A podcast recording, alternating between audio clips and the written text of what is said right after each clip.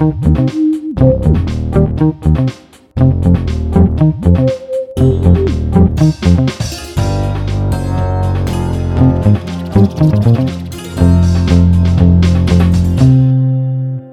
всем привет, дорогие друзья! Это подкаст «Дневники Лоры Палны» от студии Терминвокс. Меня зовут Митя Лебедев. Меня зовут Маша Погребняк. Мы продолжаем обсуждать биографии серийных убийц из России и других стран мира, рассказываем в меру своих возможностей, сил и интеллекта о самых резонансных делах и интересных историях. Как я загнула, правда? Э, Хорошо да. сказала? Ух, и попутно, значит, пытаемся разобраться в том, что именно в человеке происходит, когда рождается мания, и когда он становится маньяком, и что превращает людей в... Не людей. Не людей, Не да. людей, Не людей. Так, что у нас из э, последних новостей? А, да, мы же хотели, да. У нас, э, я думаю, вы в курсе, у нас мило и трогательно завершился конкурс. Тот самый, где мы разыгрывали книжку «Убийство ради компании» от наших друзей из издательства «Эксмо». Там наши фамилии, название нашего подкаста потрясающе. Мы на обложке мы, книги, Мы отзыв, отзыв написали. Не на обложке, мы на... Как это называется? Ну, на задней части, но это все-таки обложка. Хорошо. Мы на задней части обложки. это Наши в любом случае... на обложке книги, да. В любом случае, мне кажется, это поворотный момент в нашей с тобой биографии, О, Митя. а то. Ты когда-нибудь оказывался на задней части обложки? Я, например, нет. Ну вот, да, понимаете, да. Да.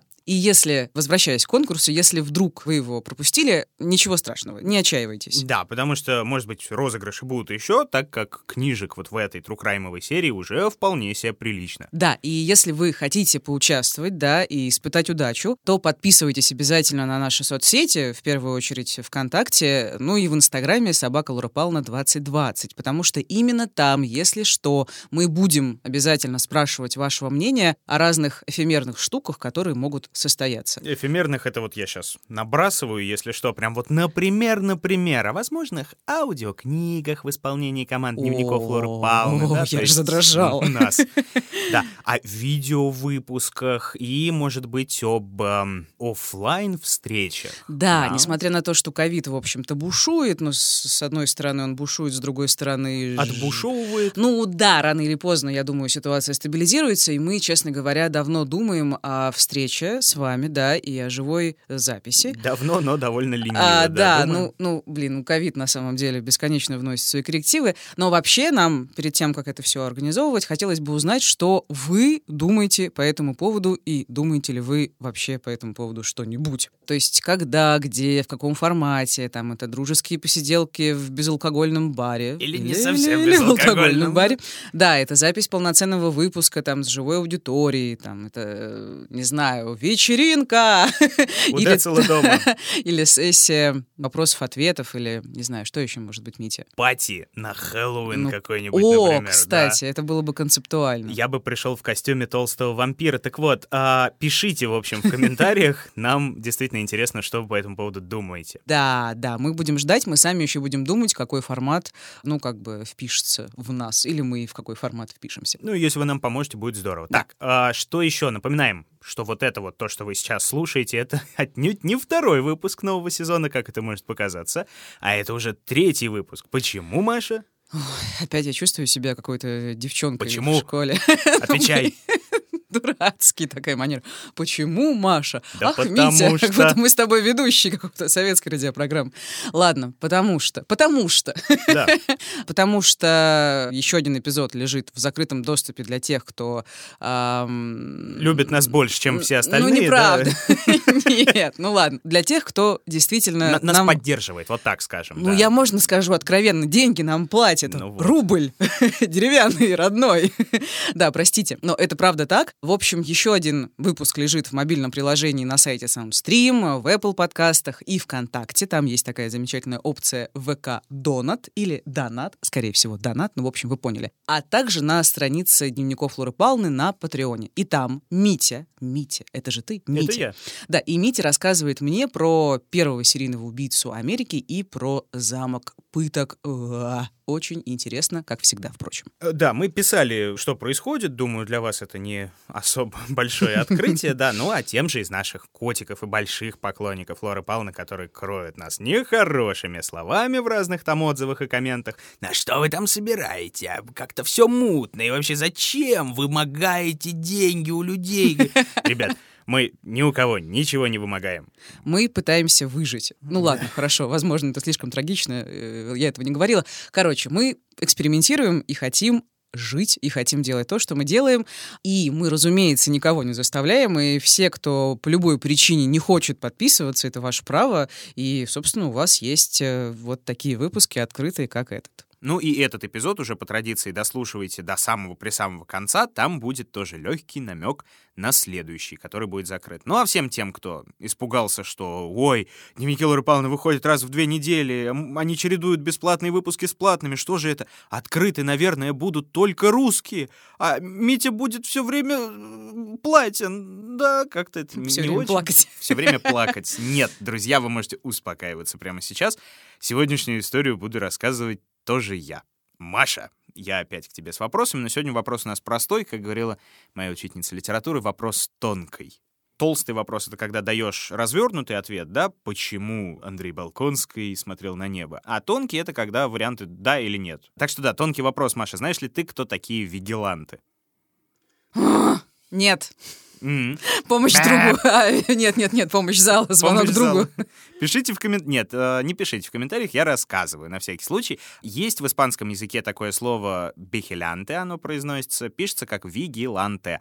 И означает оно часового, охранника, стражника, вот что-то в таком роде. Но с течением лет оно перетекло, понятное дело, в другие языки, в том числе и в английский, и приобрело немного другое значение. Вот уже пару веков под термин «виджиланте» или «вигиланте» попадают люди, которые, ну, фактически вершат самосуд, да, которые движимы идеей несовершенства власти, в первую очередь власти судебной, и искренне пытаются правосудию этому помочь. А какой это век, извини, пожалуйста? Это вот где-то с 1800-х так точно уже появляется сам термин, но такие товарищи, естественно, существовали и до этого года, и до нашей эры. Издалека ты начал. А то! Вот, причем помните, что всякие там помощники шерифа, народные дружинники — это вот э, нищетово. Э, Эти ребята действуют как бы в рамках закона и просто помогают на добровольных началах. А вот о вигилантах этого точно не скажешь, потому что к ним относятся такие ребята, как те, кто устраивал суд Линча во времена гражданской войны в Штатах. К ним относятся Куклукс-клан, эскадроны смерти, ИРА, Ирландская республиканская армия, да, на британском архипелаге. Ну, то есть вот эти вот ребята, их точно можно называть вигилантами. Так, хорошо. Боже, как сегодня все очень издалека.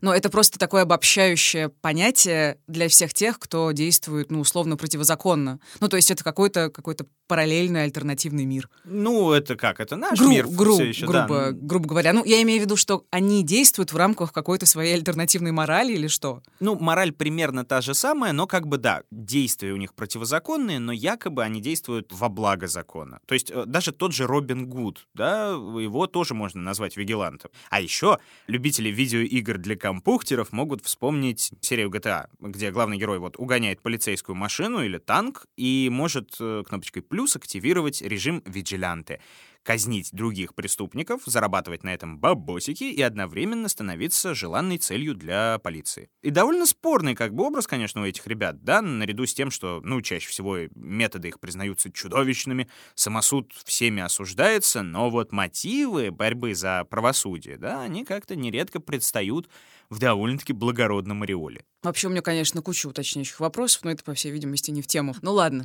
к чему это все? Да, сегодня речь наша пойдет как раз о таком человеке.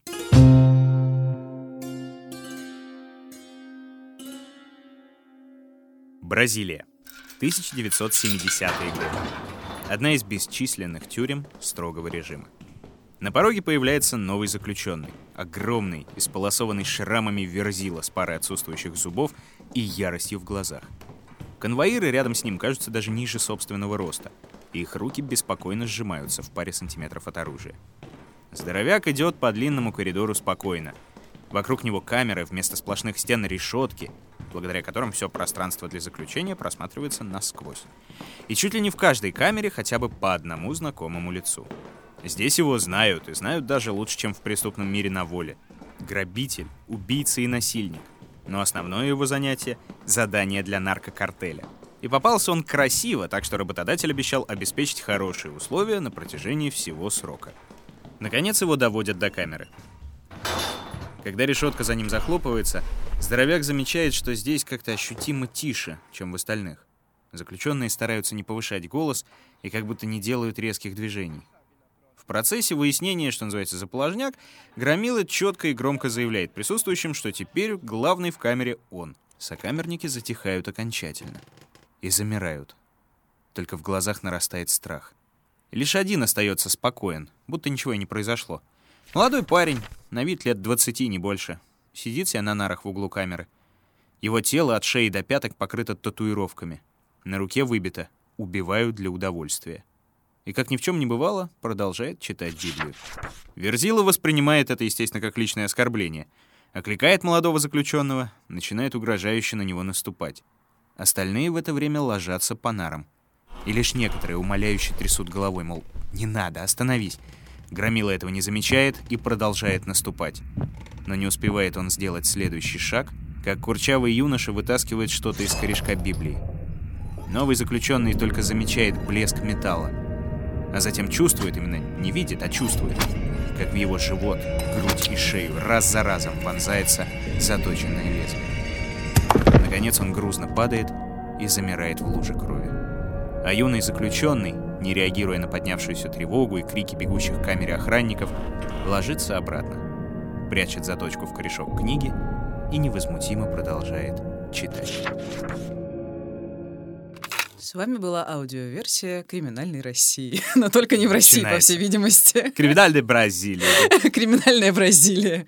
Слушай, что за дичь опять? Да, смотри, симпатичного этого юношу зовут Педро Родригес Филью. Как я понял, Филью это переводится как сын, то есть это что-то вроде джуниор у них там и младший у нас тут. То есть он такой Педро Родригес младший. Филью это не фамилия. Но более важно, что на данный момент, на момент записи этого выпуска, он удостоен звания самого результативного убийцы Бразилии. Опять это наше нелюбимое слово. Такое вот звание. Да. А учитывая, что в солнечной Бразилии, Бразилии моей, такое изобилие поехавших зверей, то подобное как бы звание действительно наводит жуть жуткую. И при всем при этом прозвище у него, ну, вполне себе безобидные. Никаких там «зверь того-то», «чудовище оттуда-то», «монстр такой-то». Нет.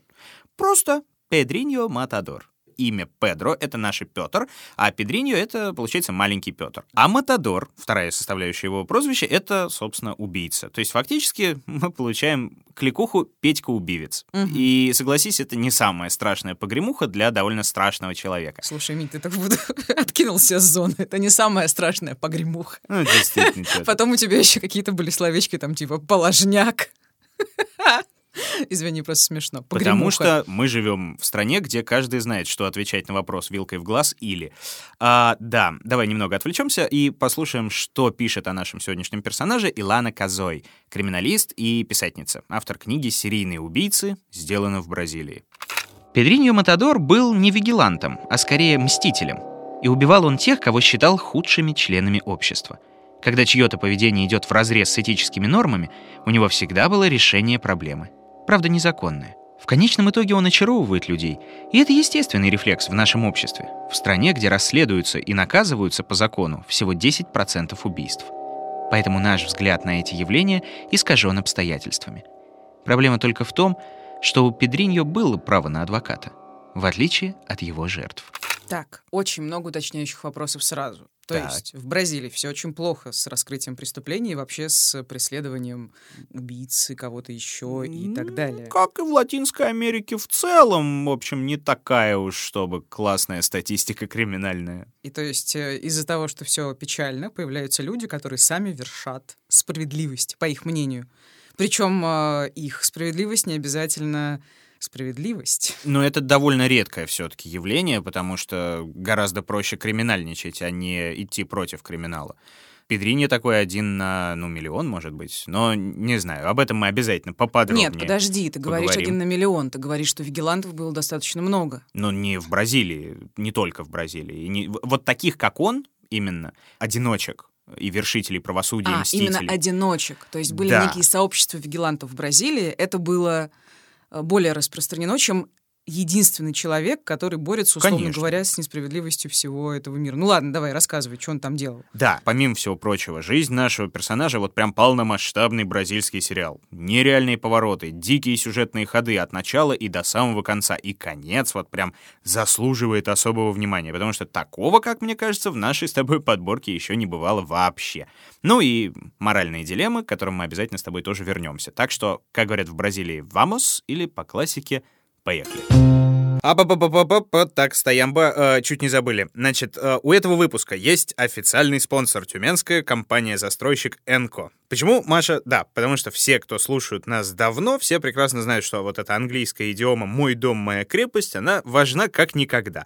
И тренд на безопасность — это уже обычное явление, в том числе и в регионах. Поэтому все свои проекты от эконом-класса до премиального жилья застройщик «Энко» оборудует камерами наблюдения, видеонаблюдения. Например, в районе Айвазовский за безопасностью жильцов круглые сутки следят аж 67 камер и целый ситуационный центр. Там жители могут получить видеозапись вообще чего угодно, от инцидента на парковке до хулиганов в подъездах и лифтах. Угу. Если соседи шумят и досаждают, то управляющая компания может быстренько вызвать группу немедленного реагирования, так что фулюганить в таком районе не просто сложно, но и не хочется. А еще компания «Энка» обустраивает в своих жилых комплексах соседские центры. Это такие крутые вот очень клевые пространства для мероприятий, мастер-классов и воркшопов. То есть это такие, ну, своего рода полноценные коворкинги, только для того, чтобы выстраивать добрые отношения с соседями. Это же здорово. Добрососедские центры. Ну, действительно, за соседями как бы лучше не следить, а гораздо приятнее и полезнее с ними дружить. Поэтому все, кто живет в Тюмени или собирается туда удобно и красиво переехать,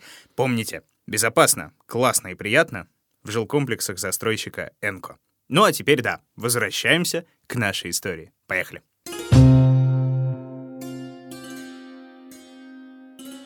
Жизнь нашего сегодняшнего героя стала грустной и тяжелой еще до того, как началась. Какая интересная фраза. Когда он был зиготой, ему было хреново в чреве матери, или что ты имеешь в виду? Мои родители умерли задолго до моего рождения, да, вот это вот э, любимая формулировка. Нет, тут э, я прям серьезно и по делу, потому что как бы в семье, где было суждено еще только родиться малютке Педро, лучше было бы не рождаться, потому что Родригесы жили на крошечной ферме в небольшом городе Санта-Рика-ду-Сапукаи. В нем и сейчас-то живет чуть больше 40 тысяч человек, а в 50-е годы прошлого века, ну и того меньше, понятное дело. Работы было немного, перспектив было еще меньше, и тем более для мелких фермеров без образования, одним из которых был отец вот этого вот всего семейства. Невероятно жестокий человек, крайне озлобленный на жизнь и, естественно, вымещающий всю свою ярость на единственном человеке, на котором может. К сожалению, на жене. И на ребенке, наверное. Вот и даже до того, как появился А. ребенок, как ты понимаешь, никто ему помешать не мог в те годы, в тех масштабах города, да, малейшая провинность, даже самая надуманная, перерастала в скандал с рукоприкладством и крайне жестоким. Пристрастие к алкоголю отца семейства, в общем, делало ситуацию только хуже, и не остановился наш домашний тиран даже после того, как стало известно, что жена беременна. И в одной из бесчисленных ссор муж, по всей видимости, сильнее обычного бьет ее по животу. Но даже несмотря на это, в 1954 году женщине удается выносить и спокойно родить сына Педро. А, то есть сыну все в итоге было нормально, несмотря на то, что или все-таки... Ну, как тебе сказать, местный врач все-таки констатировал травму черепа у новорожденного. Господи. да, и травму эту он получил, вот как я и сказал, еще до своего рождения. Угу. Помнишь, где-то я рассказывал, кажется, у Михасевича, что у него, по-моему, была травма головы, но не в младенческом возрасте, а в юном возрасте. И На каким-то флоте он образом, служил, да, да. да, есть исследование, что это может быть как-то связано с девиантным поведением, но опять же мы ничего не знаем, можем только предполагать.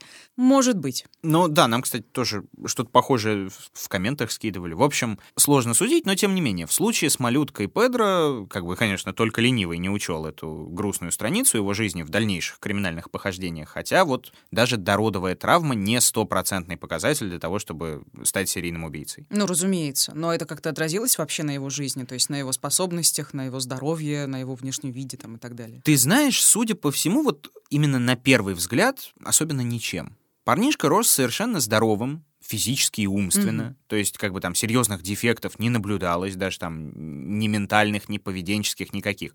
Но не так, как бывало в наших прежних историях, что уже тогда, в невиннейшем возрасте, мучил кошек, чтобы потом перейти на людей. Нет, такого не было. Мгм. Получается, в каких он обстоятельствах жил? У него чуть ли не единственным светлым пятном в жизни была мать.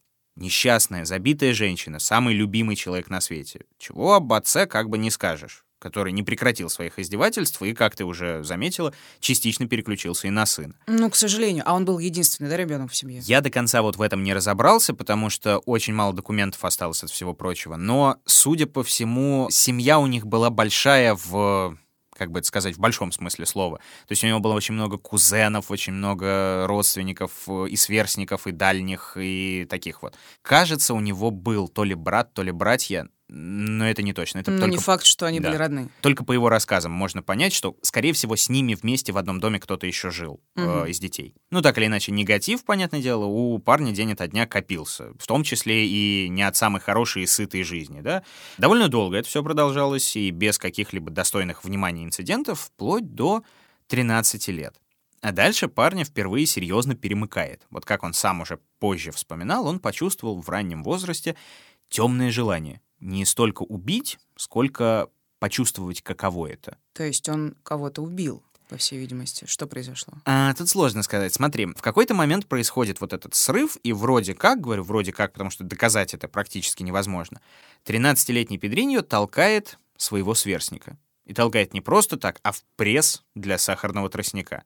То есть огромная махина, которая опускается и давит, да? Учитывая, что он сам крестьянский сын, что он, э, судя по всему, активно подрабатывал на таких предприятиях, да, то нельзя сказать, что он не знал, он не думал, не понимал, что будет. Он прекрасно все понимал, и в первую очередь, что парня раздавит только так, это будет страшно.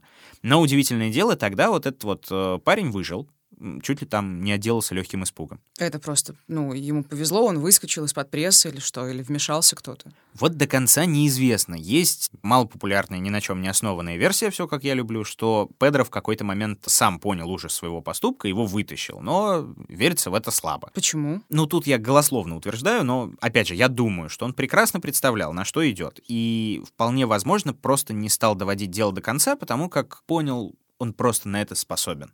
Все, ему не важен был факт убийства. Ему важно было, что он может переступить черту.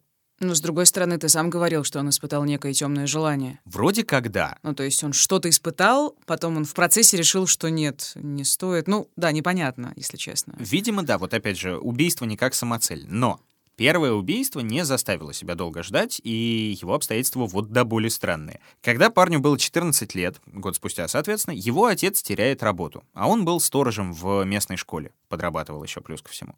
Власти обвинили его в краже продуктов из столовой и с позором уволили, но Педро был более чем уверен, что уволили его несправедливо. Ну, типа там за отца. Хотя, с другой стороны, если Да. отец его избивал, и Педро все равно верил, что его отец там святой и так далее. Вот, Но это, очень в принципе, странно. тоже типичная история, к сожалению. А, Я думаю, что вот тут скорее сыграло то, что Педро не видел ни единого признака обогащения да, в их скудном рационе. То есть, конечно, можно было подумать, что батя крал еду, продавал, вырученное пропивал, но попоек больше тоже не становилось. Ну или уж совсем действительно вот фантастическое предположение, что отца своего Педро почитал и не мог поверить в его вину. Ну, он сам неоднократно говорил, что батя при всех плохих его качествах был работящий и чуть ли не в одинокого тащил на плечах все семейство. Тем не менее, мальчишка идет на отчаянный шаг.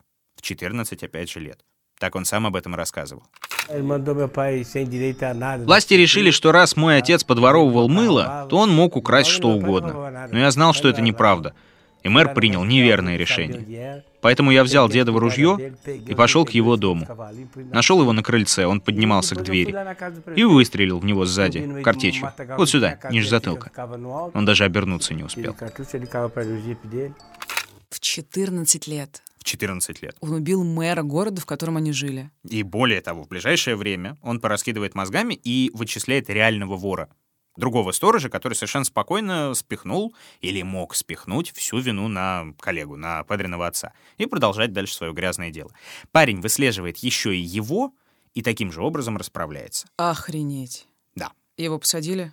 Ты знаешь, э, нет, конечно же, Почему? Чувак убил двоих взрослых мужчин. Но тут можно сказать, что высокий, вы, превысокий уровень криминала, и угнаться за всеми было невозможно, но история все равно из ряда вон выходящая. Ну, конечно. 14-летние мстители, стреляющие как-никак в чиновников высшего городского управления, это тумач. Ну, да. как бы да, и поэтому я удивлена, что ты говоришь, что ничего не произошло после этого. Ну, мэра же все-таки убили, черт а вот, возьми. Да, тут тоже самая странная история, потому что данных об этих двух смертях и об этих убийствах в архивах вроде как нет. Откуда ты об этом знаешь? Из его рассказов. Ага. Во. Вопрос. Какие это были годы? 50-е, 60-е? Это получается середина 60-х. Вот так. Угу. Ладно, хорошо, он скрывается. Окей, ничего не понятно с этими убийствами, но это жесть, конечно. Не знаю, кстати, почему нет никаких данных в архивах. Возможно, из-за царившей в стране полной неразберихи в те годы. Мы об этом тоже чуть подробнее поговорим, я бы очень хотел. Тем не менее, сам Педро, понимая, что два убийства, да еще и настолько дерзких, ему с рук не должны сойти, а мотивы могут вполне и не понять, что он там за справедливость топит, он действительно решает удариться в бега. Собрав угу. нехитрую котомку, наскоро поцеловав мать на прощание, он заявляет всей семье, что сына у них больше нет, простите, прощайте, и покидает город своего детства, отправляясь в закат.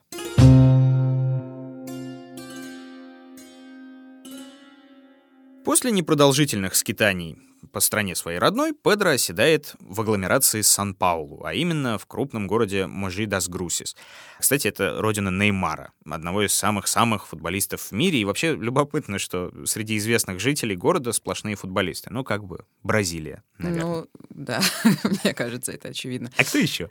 Да, а почему он именно туда бежит? У него там кто-то есть? Или он просто думает, что, типа, город побольше, значит, там можно скрыться, там, потеряться? Конечно, ага. да. Вот, может быть, кто-то у него там и был, учитывая большую-большую семью, но, скорее всего, нет. Скорее всего, он решает именно вести дальше жизнь одиночки, чтобы, не дай бог, на него никто не вышел. И даже как бы учитывая, что погони и преследования могли быть весьма ленивыми, потому что ситуация в стране, потому что туда-сюда, тем не менее, в трущобах и в фавелах было, ну, довольно легко затеряться. Гораздо легче, чем э, в маленьком городе. Но, как ты понимаешь, даже в самых поганых районах на что-то нужно жить и чем-то нужно платить за это жилье. Mm, ты намекаешь, что он все-таки не не работать устроился, как бы, а начал убивать всех подряд, и, ну, в общем, жду, давай, а, вещай. Вот как тебе сказать, для жителя фавел, опять же, самый легкий путь заработка, да, это кражи и наркота продажи. Но не для Педро Родригеса, потому что человеком он был весьма гуманистических и человеколюбивых взглядов, как ага, мы помним. Правда, убил двух человек. Да, но он топил за закон и справедливость, поэтому вместо того, чтобы грабить случайных прохожих и толкать на улицах дурь, он, напротив, нацеливается на преступников. На преступников? Воу. Боже, много вопросов опять у меня. Слушай, а каким образом он их выслеживал? Ну, тут ты знаешь, тут как бы не так-то уж и сложно. Каждый третий преступник. Да, ты видишь, что человек дурь толкает, ну, в общем-то, он и преступник, да, совершенно спокойно. Ага, и я так понимаю, что это... Ну, в общем, его торкнуло, да, по всей видимости, в 13 лет, 14 лет. Просто, знаешь, у меня в голове какая-то непонятная каша, потому что он испытывает некое темное начало в 13 лет и пытается убить своего э, приятеля, там, этого мальчика, потом в итоге его вытаскивает, потом внезапно все это у него перерождается в желание справедливости. И любопытно, то, что он делает сейчас, убивает преступников, это его темное начало или жажда справедливости, или то и другое, или непонятно? Вот совершенно непонятно, что самое удивительное. По крайней мере, тогда сложно это сказать что это именно такое, но выглядит это именно как стремление к справедливости. Mm. Высший суд осуществлять и так далее. Ну и заодно зарабатывать деньги. А плюс ко всему, да. Такое. Грязные грабительские бабосы, в общем, они ни, никому не принесут же, да, добра. А тут он ну, в отличие от того же Робин Гуда, да, он неоднократно грабит разного рода притоны, логово, пристанище местных бандосов, но не отдает деньги бедным, к сожалению. Вот, я вот только да. что хотела спросить, он кому-то помогал? Наверное, нет. Ну, он помогал, помогал самому он себе. Себе, да, он тоже довольно бедный человек, поэтому жил на них сам. Причем нельзя сказать, что он там особо лютует. Первое время он довольно тихо себя вел чтобы, опять же, его никто не сцапал, да? Подожди, подожди, а он убивал или грабил? Или и то, и другое? Поначалу он грабил только. И угу. пытался, опять же, тиховато себя вести. Но довольно быстро он понимает, что Здесь его даже за грабеж, в общем-то, не поймают, потому что здесь вообще никого не ловят. Это фавелы. То есть там ни мелких воров, ни крупных уже и убийц, и наркоторговцев, и всех остальных. Действуют в фавелах только чисто законы джунглей. Так что делать можно практически все, что угодно. Ну, понятно. В общем, он безнаказанный, грабит, деньги есть. Да. Ну и чё? А в какой-то момент... Что ему еще надо-то? А, чего тебе еще надо, собака? Но А я знаю, откуда это потрясающе, да. Вот это хорошо, да. Педро смелеет, начинает грабить уже базы покрупнее и хаты посерьезнее. Подожди, все еще один. Все еще один. Мгм. Да. И в какой-то момент он понимает, что если ему кто-то попадется под руку, он их может совершенно спокойно не жалеть. И изредка даже убивает. Изредка. Да. И тоже безнаказанно. И тоже безнаказанно, да. Ну, как бы, Ну, понятно. Учитывая, что простых-то людей он не обижал, он только, можно даже сказать, что он и не охотился за преступниками, он просто брал, что плохо лежит, и пускал в расход людей, которые ему мешали. Но вполне закономерно, что на своем криминальном пути он заходит в дом крайне опасного и крайне важного человека в наркообороте Сан-Паулу, который после бурного выяснения отношений тоже отправляется на тот свет. Так, еще один вопрос. Я так понимаю, если там фавелы, кишащие преступниками и бандитами, вот эти условные криминалитеты, была же криминальная элита в Сан-Паулу, а Да. кто-то вообще-то, наверное, обратил внимание, что некий чувак, неизвестно откуда приехал, начал всех, значит, грабить, еще частично убивать, ну и условно, ну, как бы свои порядки устанавливает, наверное. Как-то Да. никто не начал его прессовать по этому поводу, вот. Это очень хороший вопрос, Мария. Ой, я так люблю, когда мне на интервью так говорят. Мария, это очень хороший вопрос. Ну так чего? А, ну, понятное дело, что они не могли знать сначала, кто это делает, и как бы если первое время все вообще обходилось без жертв и только финансовыми потерями, что тоже, согласись, довольно-таки больно и обидно, то теперь стали погибать совсем не последние люди, и для- бизнеса это совсем плохо. А, типа этого наркобарона. Типа этого Ага. наркобарона, да. И тут стоит сказать пару слов о тех годах для Бразилии, и я очень коротко попытаюсь сказать, а Давай, то коротко. мы Я сомневаюсь. отсюда не выйдем иначе. Так вот. Нити а, говорит коротко, внимание. да, дело в том, что с 1964 года Бразилия управлялась не законно избранным президентом, а военным правительством. Иными словами, хунтой. Да, все как мы любим. Переворот 64-го, генерал во главе государства, и не один, и 21 год террора, потому что военные верхушки власти, особенно это видно по Южной Америке, больше любят стрелять, чем заботиться о народе. Но даже эти ребята понимали, что в стране победившего криминализма, да, у закона силы практически нет никакой. Организованная преступность, все эти картели и все эти наркоторговцы были либо недосягаемы для справедливого суда, либо самого справедливого суда, собственно, уже не существовало, потому что все ветви власти прогнили насквозь и раскоррумпировались на грязные бандитские деньги. В связи с чем случается страшное. По всей стране начинают действовать эскадроны смерти. Эскадроны. Слушай, у тебя такая классная манера. Эскадроны смерти. Эскадроны! Не гусар летучих, а смерти. Нет, нет, нет, я имею в виду, что немножко криминальной России попахивает. А, ну, с другой Кто стороны, у нас, в принципе, весь делал подкаст попахивает. Хорошо, эскадроны смерти это те самые, типа, вигиланты, не вигиланты. Да, я их называл э, Да, да, в чуть-чуть в начале. начале. Да, появились они, кстати, это не именно бразильская история, они вообще по всей Южной Америке, по разным странам действовали примерно в одно и то же время, аккурат вот в эти 60-е годы. В основном это были там разные нерегулярные формирования, да, в которые входили бывшие военные, полицейские в отставке, ветераны боевых действий, даже кое-где отсидевшие зэки, которых туда определили, ну, полунасильно по принципу отряда самоубийц. И вот эти эскадроны смерти, они выполняли функцию отсутствующего суда или что они делали? Фактически так. То есть, Подожди, э, а их можно было нанять с разных сторон? Они не принадлежали, ну, то есть они, они были не независимы. То есть э, любой наркоторговец, наркобарон может нанять тот или иной эскадрон смерти, чтобы... Нет, нет, это было... Нет, это уж совсем... Это какие-то головорезы получаются. Что же, Маша? Ну, ты там Нет. просто рассказываешь, что там все ужасно, коррумпированная власть, все сгнило. Вот и- кроме этих ребят. Эти ребята были те еще сволочи, которые никому практически не подчинялись, кроме своего прямого руководства. А прямое руководство могло быть, конечно, коррелировано и как-то связано с официальной властью Бразилии, военным правительством, но это все, естественно, отрицали на протяжении всей истории существования этих самых эскадронов смерти. А были они, кстати, как вот что-то наподобие тайной полиции, действовали примерно теми же методами, что и организованная преступность, при всем при этом. То есть начинали они, по-моему, как ребята, которые мстят за смерть полицейских. Был такой знаменитый генерал этих эскадронов смерти, которому принадлежит крылатое уже выражение «За каждого погибшего полицейского будут казнены 10 бандитов».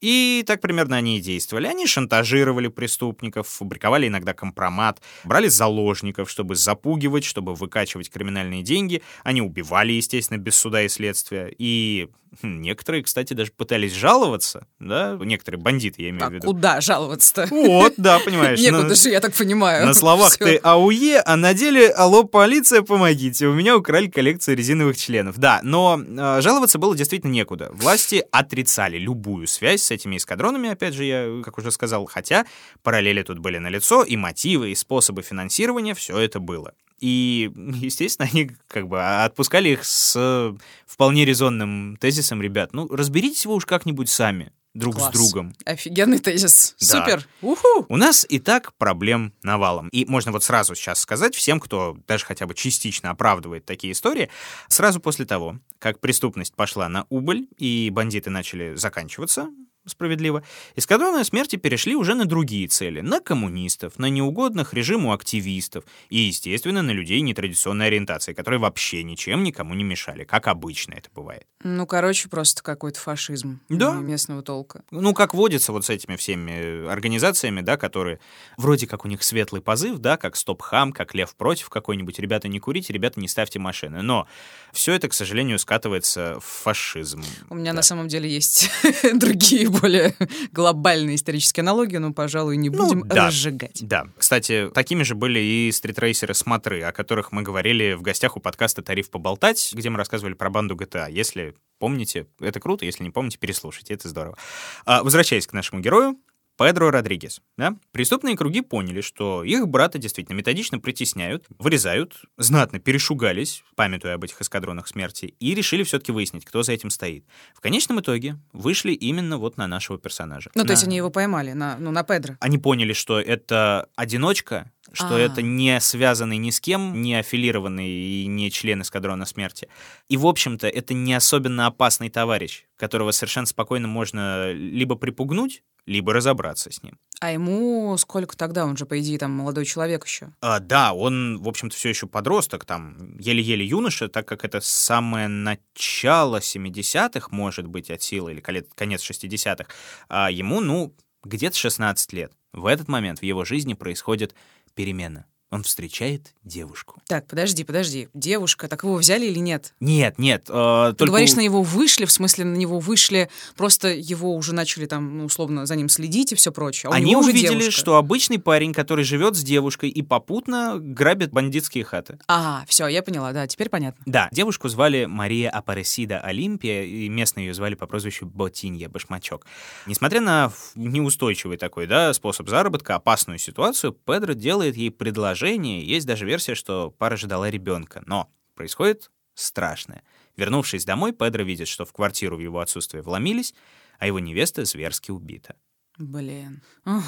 Ну, видимо, вот эти чуваки. ну, понимаю. естественно, да. Когда его выследили, когда его не застали дома, то, судя по всему, да, решили запугать, расправившись с той, кого нашли. И это, как вы понимаете, дорогие друзья, стало охренительной ошибкой с их стороны.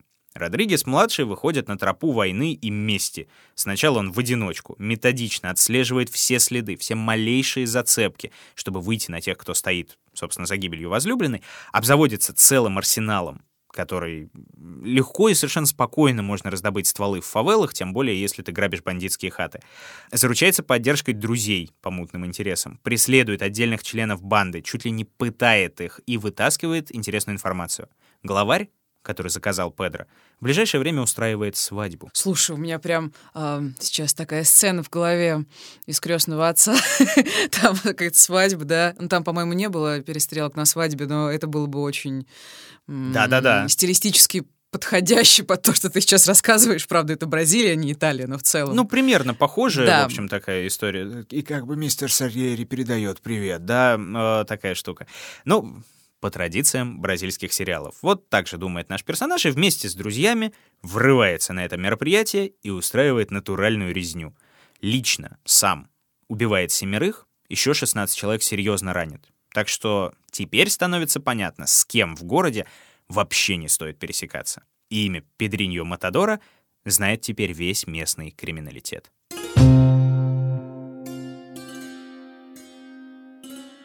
Надо сказать, что на этом моменте методичный отстрел преступников с его стороны не закончился. В период с 69 по 73 годы на его счету, помимо вот этих 18 убитых пострадавших на свадьбе, как минимум еще 11 разных грабителей, насильников и наркоторговцев. Подожди, а мотивы убивать дальше? Это просто, в общем-то, его, ну, кредо оформляется. Да? Я собственно, хочу уничтожить криминал, и в том числе у него теперь есть, э, ну, такая очень веская причина это делать. Да, они убили мою девушку, мою мать моих детей, грубо говоря, да, и... Ну да, но я так понял, что здесь вот уже месть как-то закончилась и свершилась, а все остальное он делал, опять же, продолжая искать себе пропитание и заработок, и попутно, судя по всему, избавляясь от таких товарищей. То есть не факт, что у него уже тогда, к тому моменту, сложилось именно вот это вот кредо мстителя и э, убийцы убийц. Угу, понятно. Странно. Но, тем не менее, есть как бы сведения, что он нацелен не только на криминалитет, да, есть сведения, что он застрелил, например, молодого человека своей кузины, тот как За... раз... Э, зачем? Вот, тот преступником не был, ну, в официальном смысле слова. Он просто отказался жениться на девушке, когда узнал, что она беременна от него. А в системе ценностей Педро Родригеса такое поматросил и бросил, считается ну, в общем, он поганым сошел, поступком. поехал просто крышей да, парень. Да, и как бы он решил, что это достойно наказания, выследил и тоже его застрелил. Угу, да. Класс.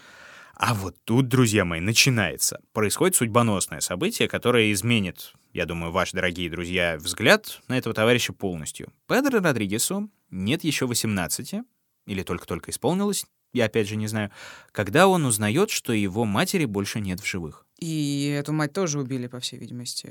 Но убили не бандиты, а убил его собственный отец. Слушай, ну прям типичный бразильский сериал. Сейчас, сейчас Педро должен убить своего отца, значит, тут еще как бы античные трагедии, класс. Вот, собственно, послушай, как он сам об этом вспоминал. А фамилия do, do meu pai não gostava da minha mãe. Семья отца не любила мою мать. На Рождество он получил премию и поехал их навестить. Они тогда сказали, что моя мать ему изменила. Но это была ложь. Моя мама была самой святой женщиной в Бразилии. А потом отец уничтожил всю мою семью. Убил мою мать. Чудом не убил братьев, они сбежали, им помогли соседи. Но он готов был убить всех. Меня он боялся. Боялся, что я приду за ним, поэтому ждал, когда я отправлюсь в тюрьму. Ждал, чтобы убить ее. Я был на маминых похоронах, меня отпустил судья. Это было недалеко от тюрьмы, меня отпустили в наручниках. И стоя над ее гробом, я поклялся отомстить. Митя, возможно, я чего-то не понимаю, а почему он оказался в тюрьме? Что-то я не помню этого момента. Ты знаешь, и я тоже не понимаю. Но я так и не разобрался, если честно, до конца. Да, его действительно арестуют, забегая чуть-чуть вперед, посадят надолго, но вот только в 73 году. А история с отцом, судя по всему, произошла раньше, а может быть позже. И ну, вряд ли было такое стечение обстоятельств, что Педро оказался в той же тюрьме и сидел в той же тюрьме, где его отец. Поэтому я придерживаюсь версии, что он мог ну вот совсем ненадолго присесть по какому-то там мелкому обвинению, а потом выйти. Еще один уточняющий вопрос. Если он во всеуслышание сказал, что отомстит, Хотя, с другой стороны, ты сейчас опять скажешь, а это Бразилия, криминал, всем наплевать, никто не будет контролировать его, да, и каким-то образом пытаться обезопасить. Понятно. Ты чертовски права. Поболтала сама для себя. Окей, поехали, поехали Сама спросил, сама ответила. Да, Молодцом. А, ну, не знаю, ну, как бы, скорее всего, и он сам говорил об этом, э, когда у него мысли были заняты совсем другим. И, ну, кто его знает? Сложно сказать, Маш. Но, тем не менее, Нашел он своего отца, как ты уже понимаешь, в тюрьме. Дальше, друзья мои, слушаем осторожно. По возможности откладываем еду, а то мало ли. Каким-то образом Педро пронес в камеру нож. Нанес отцу 22 удара по всему телу.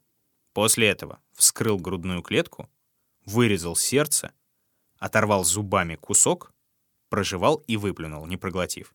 Просто потому, что поклялся сожрать его сердце. А затем вышел из камеры и растворился. Да уж, опять кино. И как бы можно вот эту вот историю объяснить как раз тем, что он мог сидеть в той же самой тюрьме, да, и расправиться с ним как с сокамерником, и поэтому ему ничего за это не было, его сразу же не схватили. Но что-то тут не складывается. Сложно сказать. Везде как раз более распространена версия его почти что сказочного исчезновения после этого.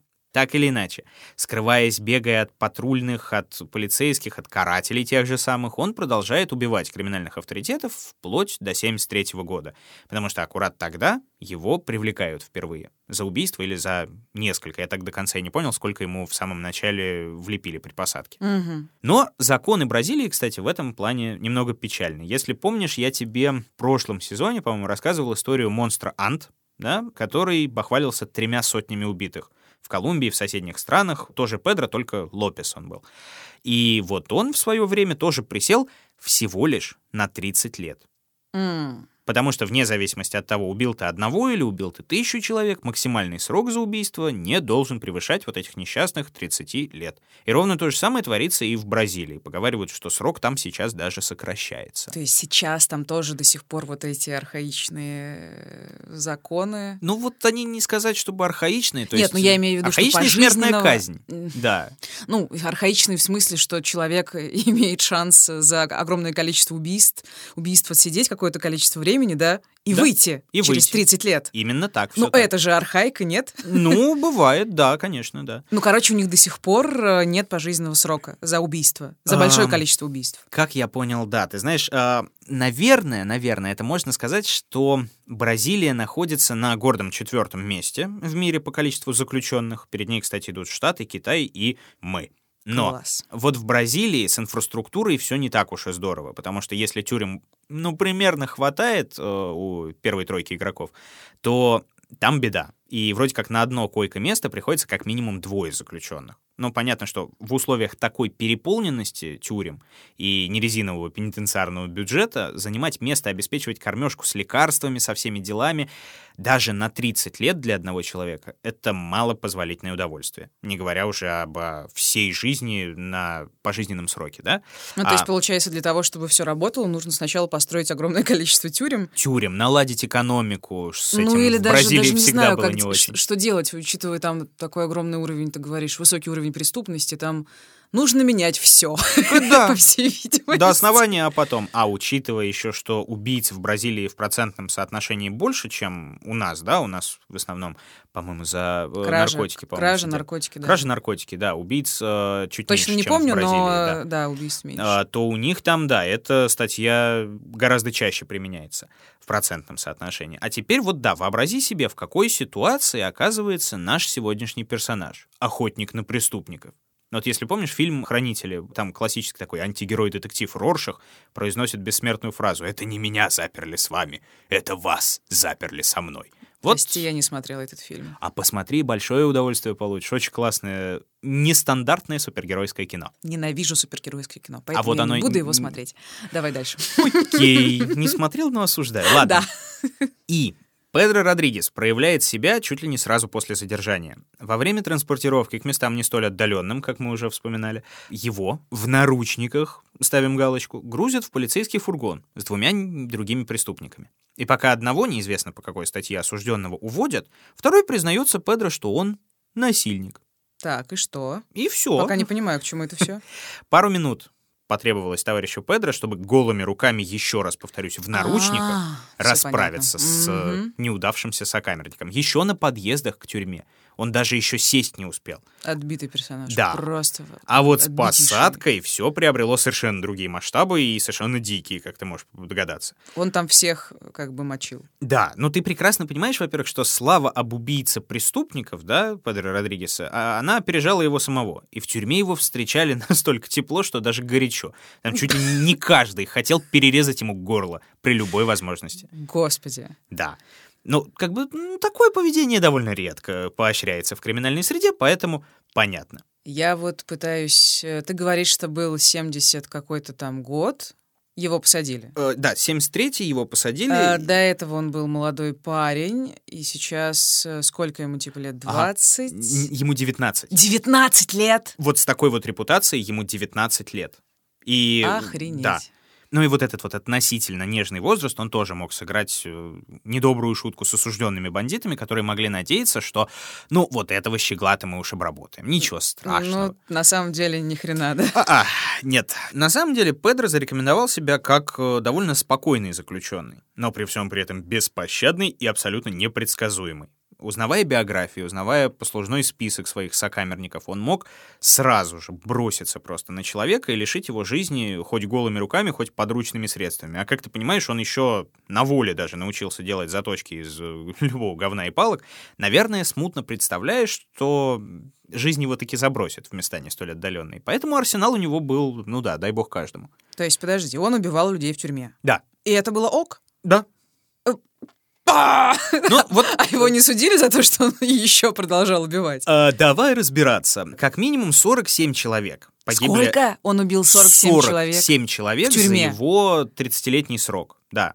И можно сказать, что два типа у него было убийств. Атака и защита. Защищаться ему приходилось, как ты понимаешь, очень часто, потому что очень многие пытались ему отомстить за загубленных братьев по оружию. И однажды для него даже устроили натуральную засаду и решили одолеть в пятером. Как ты думаешь, что из этого вышло? Да ничего. Троих он зарезал на месте, еще двоих серьезно ранил и преследовал по территории тюрьмы, пока его не схватили и не упекли в карцер. Какой-то совершенно безумный сюр, человек. Сюр и еще раз сюр. И после нескольких нападений он таки накалывает себе на руке надпись «Убиваю для удовольствия», чтобы другим было неповадно с ним связываться. Ну, правда, потом там эту надпись закрыл другой рисунок, но это не, не столь важно и интересно. Угу. Ну, ты говоришь, хорошо, защита это понятно. Да. да, когда на тебя пятеро мужиков отбитых пытаются тебя убить, у тебя нет, в принципе, другого выбора.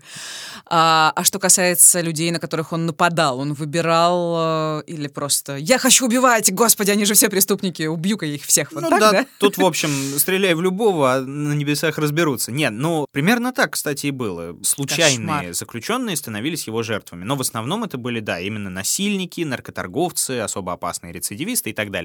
Не раз Педро признавался, что убийство преступника приносит ему удовольствие и удовлетворение. Но при всем при этом есть э, выбивающиеся немножечко из этого всего списка инциденты. Например, однажды он зарезал сокамерника просто потому, что тот сильно храпел. М, Да, это, в принципе, знаешь, меня уже не удивляет. Ну да, но при этом все, при всем послужной список у него был тоже хороший, он тоже был та еще сволочь. И позже, кстати, Педро признался, что нет, ну все-таки я не настолько поехавший, чтобы из-за храпа убивать человека. Не, он крысил и работал на тюремную администрацию. Так что мои руки, можно сказать, чисты. Фигурально. Да. Слушай, а я тебе уже задавал этот вопрос, ты на него не ответил. Может быть, ты на него ответишь. Ему наказание не ужесточали за то, что он 47 человек убил? А тут опять же работает этот грустный бразильский закон, что 30 лет есть 30 лет, а 20 баксов есть 20 баксов, да? 30 лет — это максимум, к сожалению. И все же... То есть он мог убить какое угодно количество, хоть сотню человек он мог зарезать, он все равно... Ему не добавляли плюс 30, нет? Там такого нет? Плюс 30 нет, только вот э, максимальная 30. Как Но пуф. даже в этом случае у него все, все-таки он вышел немножечко за грань, потому что выйти он Как должен... это немножечко? Не-не-не. Митя. Сейчас по-другому скажу. Все-таки он э, тоже стал исключением из судебной системы. Должен был выйти он в 2003 году и вроде как подал уже всякие там разные документы. Несмотря на 47 убитых в тюрьме. И вот ему сказали, ребят, ну он все-таки 47 человек убил, ну давайте хоть сколько-то он еще отсидит. И А. дали ему еще 4 года. Да, целых Господи. 4 года. А насколько я помню, при задержании и при посадке ему вроде как приписали 126 или 128 лет. Все-таки столько ему дали, но больше 30... Это уже потом. Это уже вот э, еще до того, как его посадили. То есть схватили, осудили и приговорили к 126 или 8 годам. Так, подожди, Митя, я опять запуталась. Ты же говорил, что 30 лет. Откуда Но только 128 30 лет. или там 100 сколько-то? там? Да, где-то только вот фигурирует эта такая цифра, и каким образом она могла, в принципе, появиться при вот этом вот законе, непонятно. То есть это бабка надвое сказала. Тут я еще- запуталась, честно говоря, в цифрах. И я запутался. Э, Путанная весьма история. Ладно, Э, му- хорошо. э, Знаешь, кстати, еще что здесь может быть? Был такой старый закон 34 года, но это не важно, по которому в Бразилии может бессрочно содержаться человек, если он клинически диагностирован как психопат. То есть вот если ты психопат, тебя могут упечь навсегда. И Именно в тюрьму, не в психиатрическую клинику. Либо в тюрьму, либо в психиатрическую клинику. Но в тюрьму тогда с постоянным наблюдением и контролем со стороны врачей. Но в 90-е этот как раз-таки параграф отменили как несоответствующий правам человека, Мария. Вот так-то. И Мгм. в результате основной срок Педро Родригеса завершился 24 апреля 2007 года.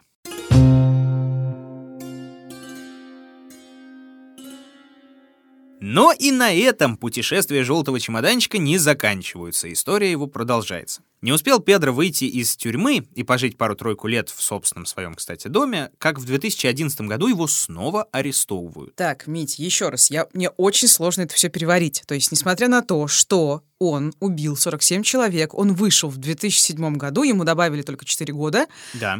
Ты там говорил какие-то странные цифры 120, 180. Угу. Это невозможно в итоге, этого не добились. Забываем про это, да. Это ничего не значит. И я тебе сверху еще одну цифру накину. Он сам где-то уже под конец срока говорил, что на его счету больше ста человек убитых. А, а на самом деле сколько? На самом деле вроде как нашли доказательства, что он убил 71. Это включая 47? Включая 47. Хорошо, он вышел. Господи, а его никто не пытался линчевать, его никто не пытался убить, нет? Э, что самое удивительное, нет.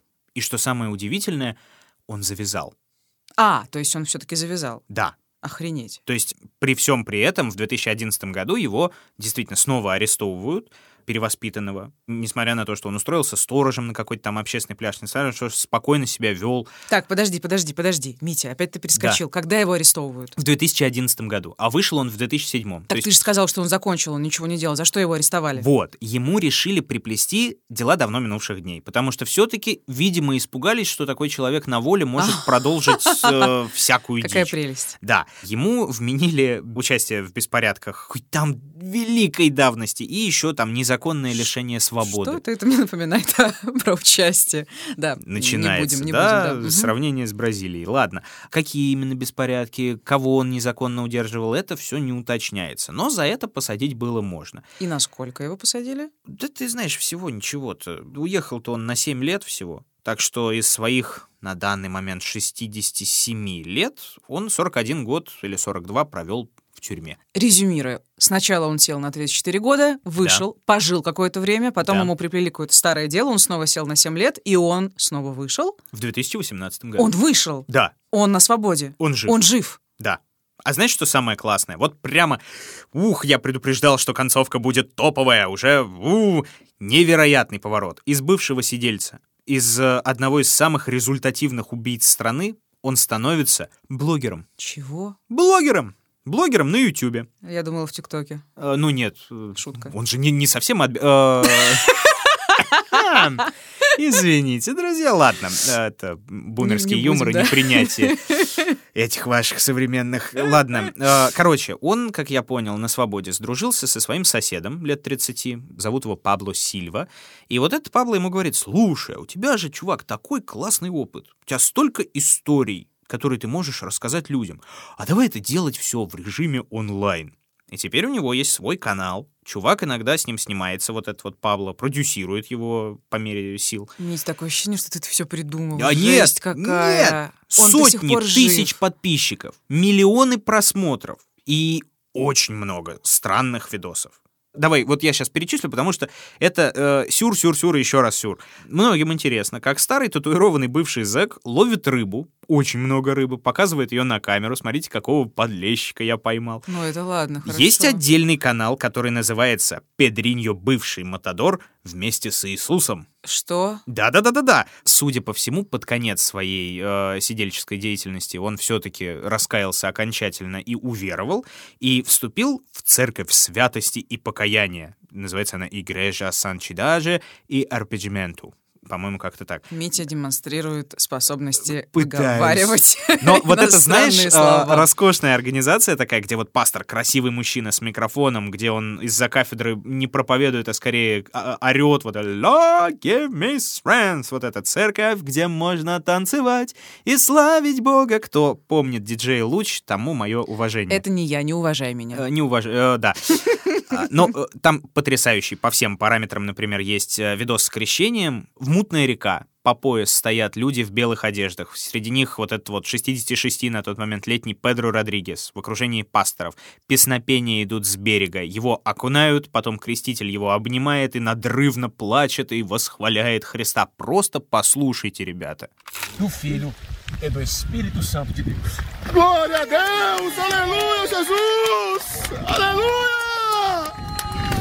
Aleluia, Jesus! Acabou, acabou. Não tem homicídio mais. Glória a Deus! Acabou, não tem cadeia mais, acabou. Ah, seria dará bagagem. Acabou, Acabou, Pedro. Acabou. Acabou, Pedro. Такое. Ну, в лучших традициях всех этих славных религиозных ответвлений. Да нет, нет, э, такое я имею в виду, что у меня а, в голове с не точки зрения Педро? Нет, с точки зрения реальности. Да, да. Абсурда, что чувак убил сотню или там сколько, 70 человек, вышел, постит видосы на Ютубе, живет, как ты говорил, в собственном доме. А где, кстати, он живет? У себя в э, Бразилии? У себя в Бразилии, А где конкретно? А это я не, не нашел, кстати, не посмотрел. Ну ладно, хорошо. Где-то в Бразилии он живет и да. вообще нормально себя чувствует. Ну да, можно сказать даже, что вот на своем личном канале он ведет в какой-то мере полезную работу. Он, Чего? например, э, ну смотри, он обсуждает там разные местные новости в области криминала, какие-то там громкие инциденты, резонансные происшествия, и проводит, например, профилактику среди молодежи. Например, вот так. 50% молодежи сегодня крадут и идут на другие преступления из-за пустяков. Украсть телефон, продать наркотики в школе. Некоторые могут даже задуматься об убийстве, о карьере преступника. Но преступление — это не шутка. Многие погружаются в эту жизнь, потому что видят ветви, не видя корней. Они тянутся к славе и деньгам, забывая, что их ждет тюрьма и смерть. И многие молодые люди встают на кривую дорожку, но когда хотят прекратить, завязать, выйти из этого замкнутого круга, становится уже поздно. Бог всегда держит дверь открытой, а вот дьявол одной рукой дает, а другой забирает. И нет в этом пути ничего, кроме саморазрушения. А ему типа лет сколько там? 70, ну вот 67 60. ему, да. Скажи, пожалуйста, а на что он живет? Он вот на вот этих вот своих YouTube э, сумасшествиях зарабатывает, У да, него какая-то мелкая работа, он, э, ну, учитывая, что он особенно ничего не умеет, вот в прошлый раз он устроился сторожем, в этот раз, судя по всему, примерно то же самое, но можно сказать, что он, э, ну, имеет какой-то гешефт, во-первых, со своего YouTube, во-вторых, с того, что его, кстати, зовут и зовут часто в гости и пообщаться. Типа он медийный чуть-чуть. Да, там, он довольно медийный. Зовут его на разные передачи, берут интервью в подкасты, приглашают, кстати. И, собственно, по большей части вот именно оттуда, именно из этих признаний и всего прочего, мы сейчас и знаем о его жизни. Слушай, а насколько этому можно верить, что mm-hmm. он там болтает Ого. в своих подкастах? Да-да. Смешно сказала. Ребята, почему вы... Настолько же, насколько и нам, да. Ну, вообще, Шутка. Действительно. Но как бы факты 47 преступников — это ну, подтвержденная информация не только от него, правильно? Вот кто его знает. 71. Целиком, 47 в да. тюрьме. Вроде как да. Но я наткнулся, когда вот все это дело читал, наткнулся на пару версий от таких диванных аналитиков. А как это у него получилось? Да, он 30 лет, убивал народ в тюрьме, и его вот так и не определили, значит, в одиночку, да? Ну, понятное дело, мало кто знает, что одиночек в Бразилии мало и места мало.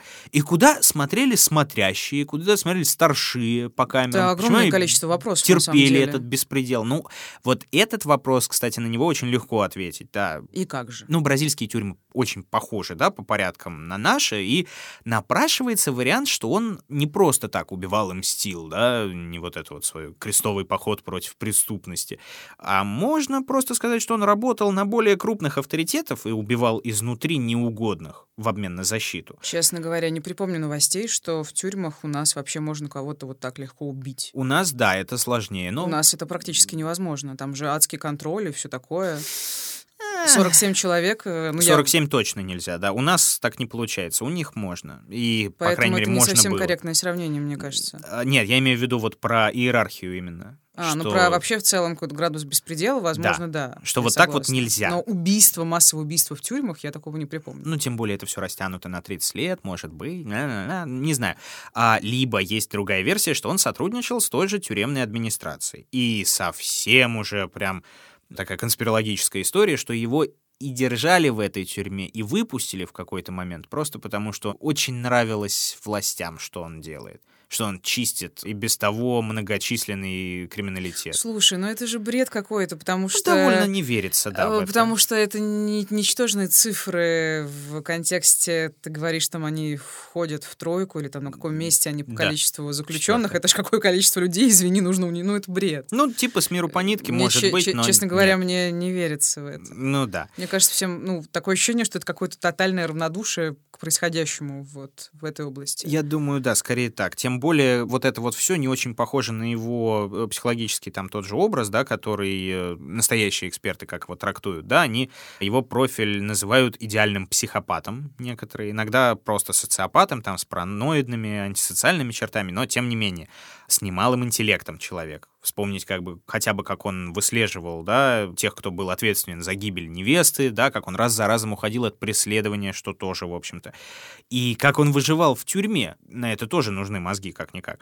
А еще чуть ли не фотографическая память та же самая, которая позволяла ему помнить малейшие детали своих этих многочисленных убийств. Ну, можно сказать, что он мог уже постфактум, когда вышел, когда начал давать все эти интервью, что он специально создал себе такой вот образ мстителя-вигеланта, а его истинные мотивы на самые деле чисто звериные и психопатичное желание убивать. Ну, или просто корыстные мотивы. Да, да, обычные. там за защиту, за деньги, за все вот это. Но, не знаю, ситуация кажется другой. А может быть, очень хочет казаться другой.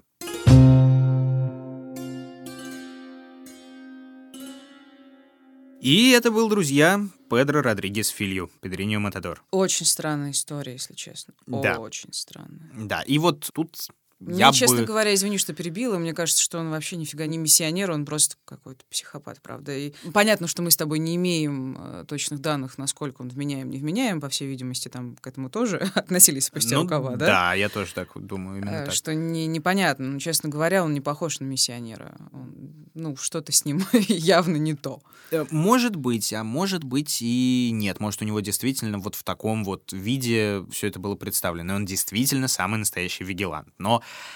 сложно сказать. Тут вот этот вечный этический вопрос, да, и все это связанное с образом этих вигелантов. Может ли, да, человек брать на себя ответственность в том случае, когда эту ответственность не может взять на себя система, да? Ну, в этом случае нет, конечно. Ну вот взять на себя грязную работу. Нет. Избавить мир от мусора, да, вот все, что мы видим во всей этой культурной составляющей, да, вот такие чистильщики вроде вот этого Педро Родригеса, когда они начинают считаться положительными персонажами и хорошими серийными убийцами. Задаются этим вопросом, кстати, очень многие. И много где, кстати, встречается сравнение этого самого Родригеса с, например, главным героем сериала «Декстер». Ты не смотрела? Нет. Ты не смотрел. Главный герой сериала «Полицейский судмедэксперт». Он в то же время клинический психопат. Я примерно, да, Да, знаю, который преследует и убивает преступников, потому что либо они не сядут, либо они сядут ненадолго.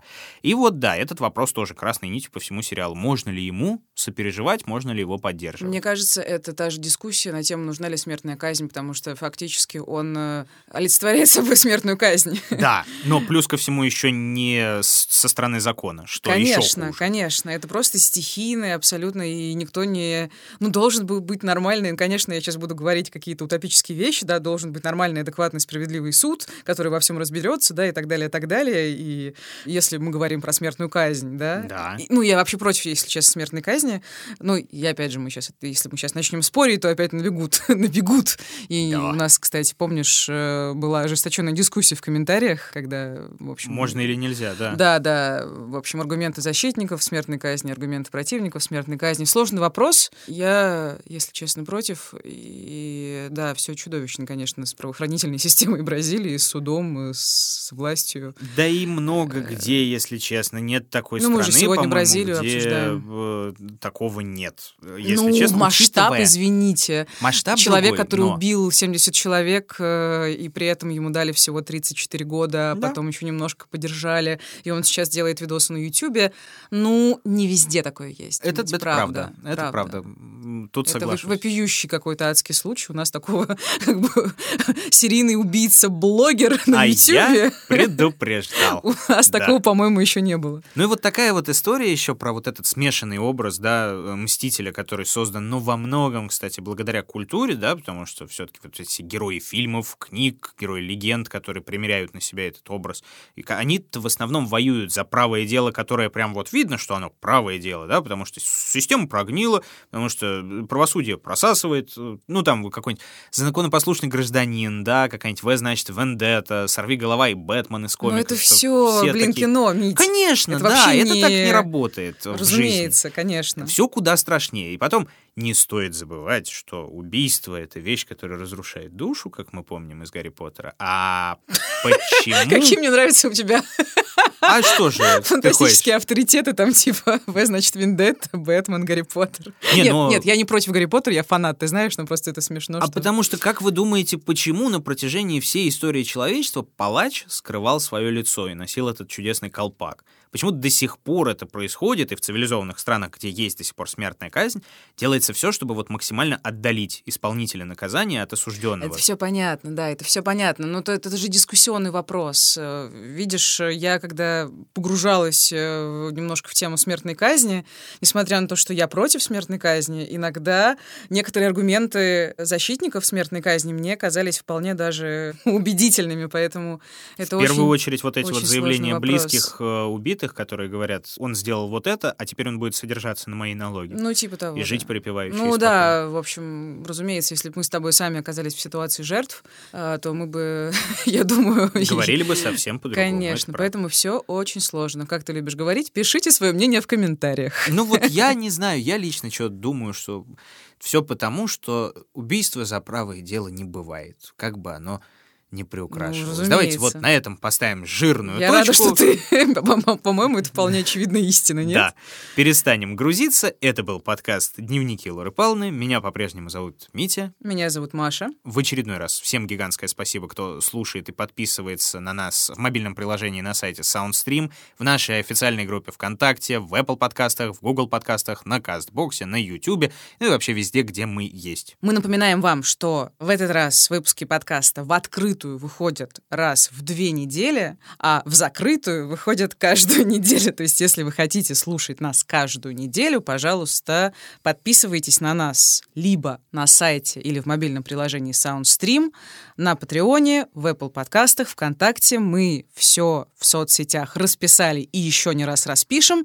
И мы считаем, мы имеем полное право просить вас об этой небольшой милости, о подписке. Потому что нам не стоит ждать милости от природы, а от вас стоит. А, помните, что подписываясь на нас там, вы не только слушаете истории маньяков и серийных убийц, которые услышат не только лишь все, но вы еще и поддерживаете нас, в том числе и материально. И все эти деньги без исключения пойдут на запись нового сезона, когда вот этот вот закончится. Намек на следующую закрытую серию ждет вас после титров, как в прошлый раз, а попутно подписывайтесь на нас в Инстаграме Лора Павловна 2020. Э, Жмите уведомления, чтобы не пропускать новые эпизоды, ставьте лайки, пишите отзывы, комментарии, ну и предлагайте нам, как вы прекрасно это делали до, новые истории про маньяков и серийных убийц, которые вы бы хотели услышать в нашем исполнении. Будьте осторожны. И будьте счастливы.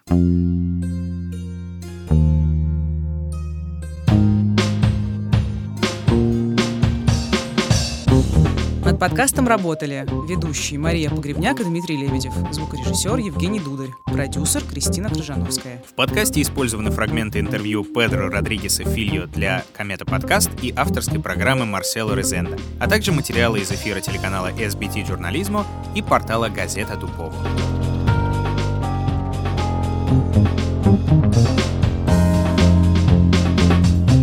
Следующий выпуск о человеке, который никого не убил. И все же о его жизни нельзя говорить спокойно. О блистательном таланте ученого, о страшной красоте его фантазий и об одержимости, которой не помешала ни мораль, ни смерть.